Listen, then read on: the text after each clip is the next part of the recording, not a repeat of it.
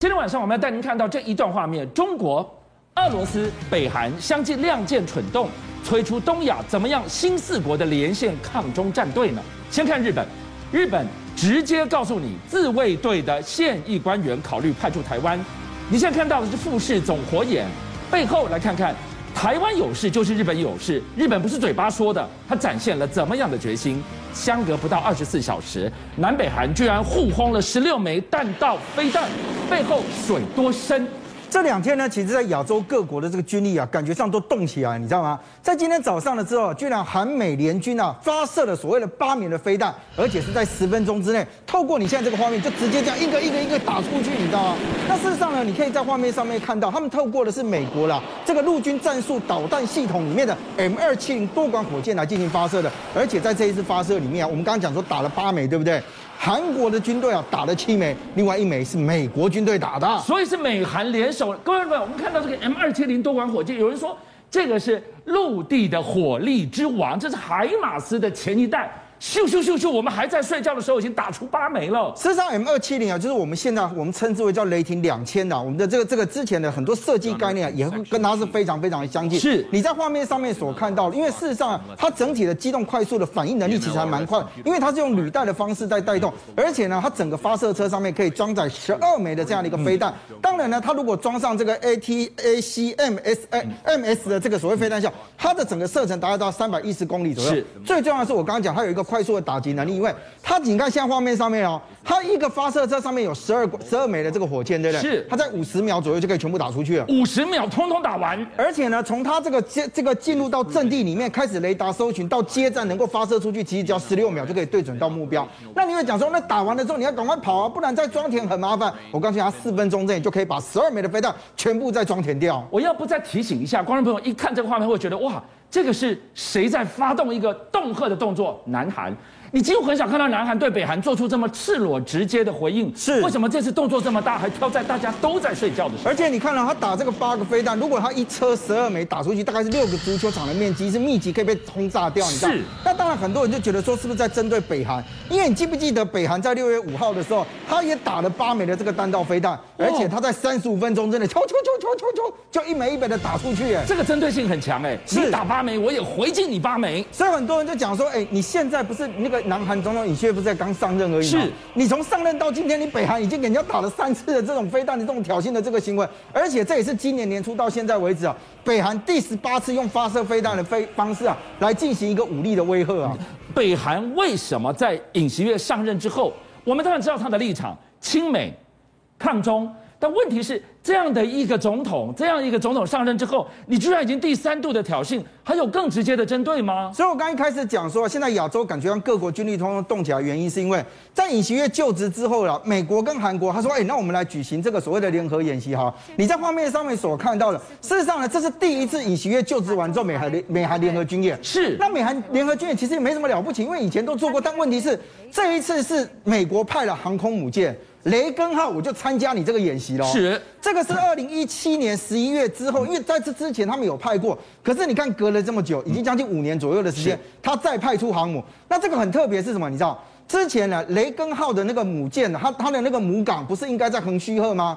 结果你记不记得那时候美国说，我把林肯号派去那个横须贺港，因为雷根号另外有任务要出。原来任务就是来跟韩国联合军演。那我日韩这边有两艘美国的航空母舰，那你认为他对周边有些有敌意的国家来讲，他当然会觉得威吓，哎，你是在威吓我吗？这个现场观众朋友，魁违五年，美国派雷根号航母战队，韩国也没有在客气的，他也派通等同是航母的，可以说是他们海军第一舰。马罗岛号，这是怎么样的一个海上杀器？好，事实上你从这个构型上面来看，你就会发现它其实是一个两栖攻击舰啊。哦，可是呢，它比较不同的是呢，它它整个的画面上面是这种采用这个全平面甲板的这个设计，而且呢，它这个两栖舰来讲啊，第一个本身它可以装载七百二十名的这个陆战队，再加上十二架的这个直升机啊，它就是小航母了。对，那其实啊，马罗岛号它是所谓独岛号的这个所谓的第二型舰，其实它跟它是同级的，但问题是呢。他当时在两千零八年要做的时候啊，那时候就觉得说，啊，我要花花钱去做这个舰。那时候国内有些声音，后来遇到金融海啸，他们就暂时停止。但我跟你讲，危机就是转机，你知道？他后来再开始进行研发的时候，射控系统全部更新了。再来他就买到更好的东西啊。所以你看啊它包含 MFS 大的这个所谓的雷达。它针对这个所谓掠海反舰飞飞弹的那个攻击的这样一个一个距离啊，大过于二十五公里之后。而且在就像以独岛号来讲，它其实当时的设计的时候，它只能一架鱼鹰机给它起降。可是因为它做成这个全平面的这个设计完了之后，再加上整体的这个那个那个整个的位置重新做配置，它可以一次让两架的鱼鹰机做这个起降的行李。这意味着什么？它可以两倍速更快速的进行舰上官兵的投放跟遂行任务。但你以为？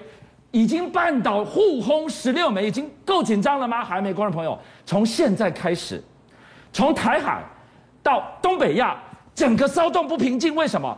除了金正恩，俄罗斯现在也亮剑了。所以现在俄罗斯啊，就讲说，哎，你在美国动作很多，你在乌克兰那边针对我就算，你现在环太还有二十六国的军演要了。结果俄罗斯就讲说，哎，你不要以为只有你们家会军演，我也可以。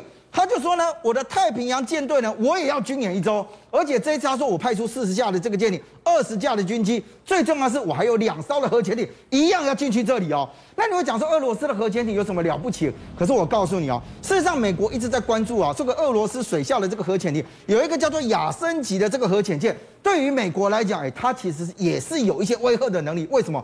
我们光举例子哦，一般潜舰来说，如果你水下水下下潜的这个深度每超过一百公尺左右，你被发现的那个几率啊就少二十趴。是潜得越深越好，没错。但是你不可能一直往下沉嘛，因为水压啊。对，所以它的这个合金的技术，就是包含它整个外企的这个钢材的设计啊，其实就很重要。是。那现在这个亚升级啊，当时他就号称说，哎，我这是一万三千吨左右的这样一个航母，那的这个所谓的潜舰，最重要的是你知道，它的潜深可以到了水下八百公尺左右。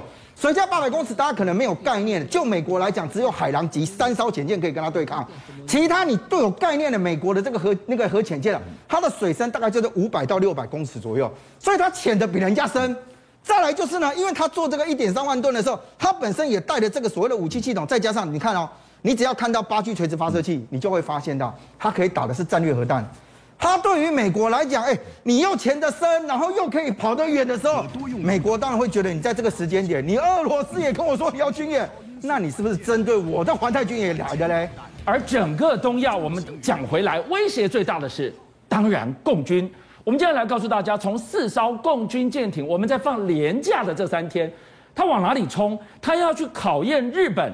印太防卫的决心吗？这段时间都在看到日本不是也在做一些的这个演习啊？但是问题是呢，日本自卫队现在通报说，在六月一号的时候，解放军有四艘船舰通过了安美大岛跟横当岛之间的海域，进入了太平洋。这是什么样的一个水道？好，我举一个例子哈，像我们在讲说啊，中国大陆如果要进出太平洋，其实有两个很重要的航道。第一个航道是所谓的浅舰的航道，是就是从它海南那个地方要经过我们那个东引那个那个位位置有没有？然后出去。A D I Z 下面的这个没错，你立刻做了一个联想。但是另外，它的船舰如果要出去啊，基本上就是从安美大岛跟横当岛中间的这个宫古海峡这边，它要出去了。那从这个地方既然公海，我经过我怎么了吗？之前的媒体曾经报道说，五月三十一号的时候啊，中国大陆曾经在东海进行实战的演练，是其中呢，零五二 D 的厦门号跟零五四 A 的滨州号呢，都参与了那一场的这个实战演练。问题来，五月三十一号你才在实战演练，六月一号你就给人家穿过这里了。那这是不是你演练的一部分？这是演练的一部分，还是演练结束之后我开过来再加热烈加印这一场？而这一场，你看这两个箭头，它穿越这个日本的西南诸岛。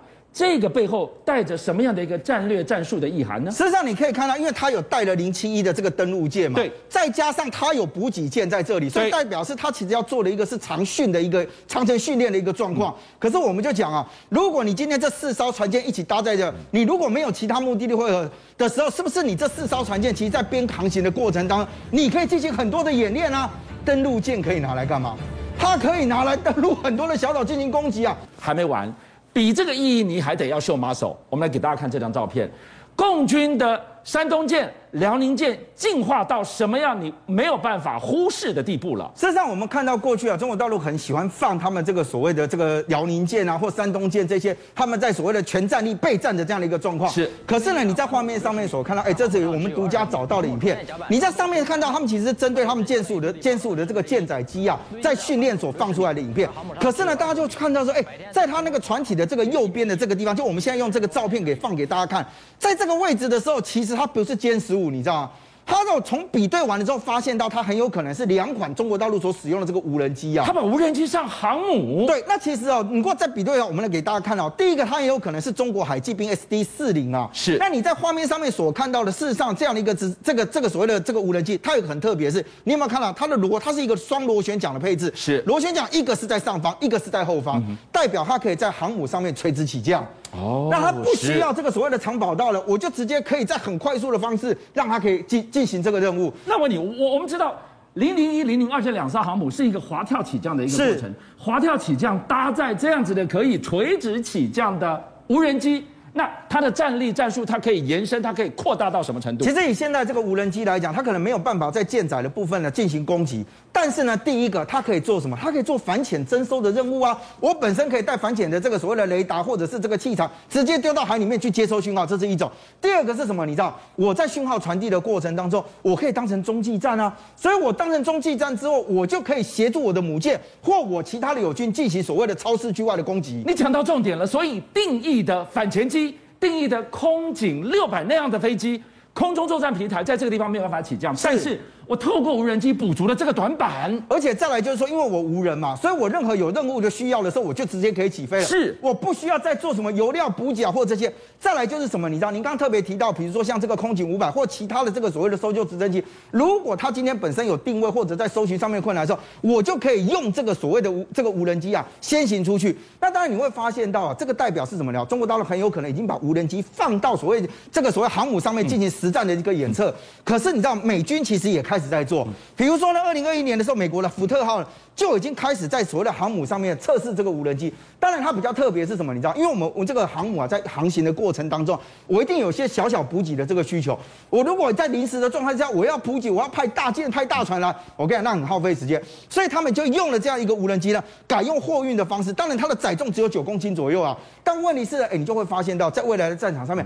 无人机的运用已经不是只有在空中啊飞来飞去监测，连海面上上面。都会有无人机的踪影啊！台海风云，这个国家至为关键。日本，日本常讲一句话：台海有事就是日本有事。我们今天晚上告诉你。